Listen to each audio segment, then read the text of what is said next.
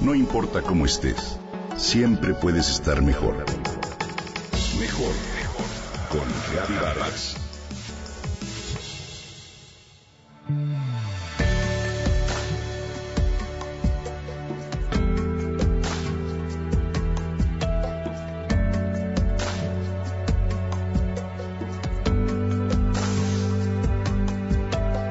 ¿Te ha tocado vivir alguna experiencia trascendente en la que la palabra gracias surge de lo más profundo de tu alma? Por ejemplo, cuando después del parto te dicen que tu bebé nació sano. Cuando al regreso de un largo viaje el avión aterriza con bien en tu tierra. O cuando tu pareja te sonríe al salir de la sala de operaciones. En esos momentos, gracias es un rezo en sí misma. Al pronunciarla, el corazón se expande y el aire que exhalas sube y se envuelve con el universo.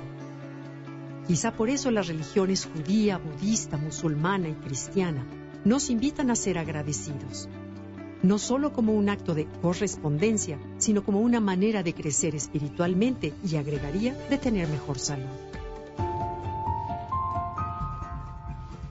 En un gracias de corazón existe sin duda un gran poder.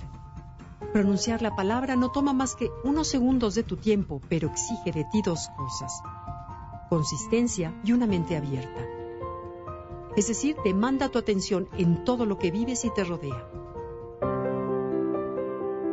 La etimología de la palabra gratitud ayuda a explicar su sentido. Gratitud viene del latín gratus, que significa placentero, agradecido, que a su vez tiene una raíz en gratia, que quiere decir favor, cualidad placentera. En sánscrito la palabra granti significa cantar la gracia. Bien, durante el siglo XIII, a la pequeña oración que se decía antes de los alimentos se le llamaba gracia.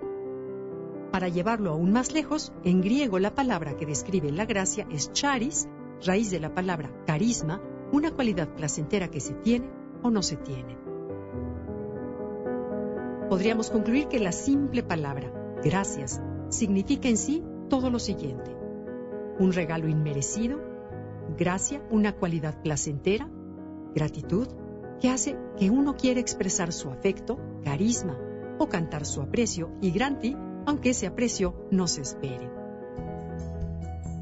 Cuando das gracias de corazón a alguna persona que te apoyó, te ayudó, te escuchó o hizo cualquier cosa por ti, aunque sea con una mirada, un apretón de manos, ella siente esa fuerza que se encuentra más allá de la palabra. Los corazones se comunican y el agradecido y al que se le agradece elevan su autoestima y reciben los beneficios. Robert Emmons, profesor de psicología de la Universidad de California Davis, ha dedicado gran parte de su carrera a investigar el papel que juega el agradecimiento en nuestra salud física y emocional. Como científico, busca comprobar lo que otros aceptan como fe y pregonan sobre el provecho de escribir a diario las bendiciones propias. Pero, ¿realmente qué tanto nos beneficia? La respuesta es breve, más de lo que nunca imaginaste. Te sientes más optimista, más enérgico y activo, más determinado, más alegre, más fuerte para enfrentar retos. Además te relacionas mejor, haces más ejercicio, estás más sano, duermes mejor, eres percibido como más generoso y afable por los demás. El profesor Emmons advierte también lo siguiente. Pienso que la gratitud es una cualidad muy demandante, muy rigurosa en la que tenemos que trabajar más. Es una disciplina, un ejercicio, para la mayoría de las personas no llega fácilmente.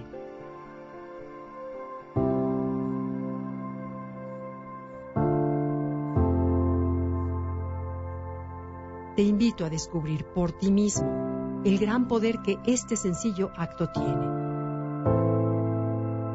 En este fin de año o por las noches antes de dormir, enfoca tu mente y reflexiona unos segundos para recordar los incidentes, las situaciones, los instantes, los pequeños sucesos, cualquier cosa que te haya elevado el ánimo, cualquier persona que te haya hecho sentir bien, causado gusto, alegría o que haya provocado una sonrisa en tu cara y en tu corazón.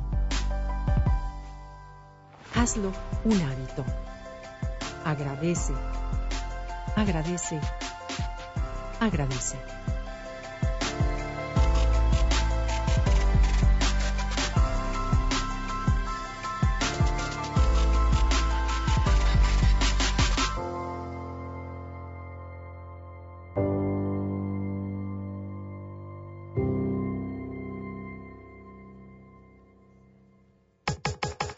Comenta y comparte a través de Twitter.